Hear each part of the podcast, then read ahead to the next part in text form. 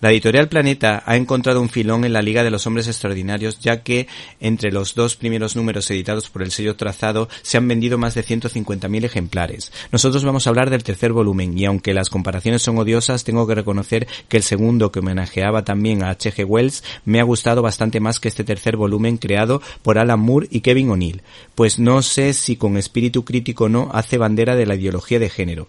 Este ejemplar, que homenajea de algún modo a la máquina del tiempo de H.G. Wells, está ambientado en tres épocas distintas. Los ambientes criminales de 1910, el mundo místico y psicodélico de 1969 y las calles desiertas y desoladas de 2009.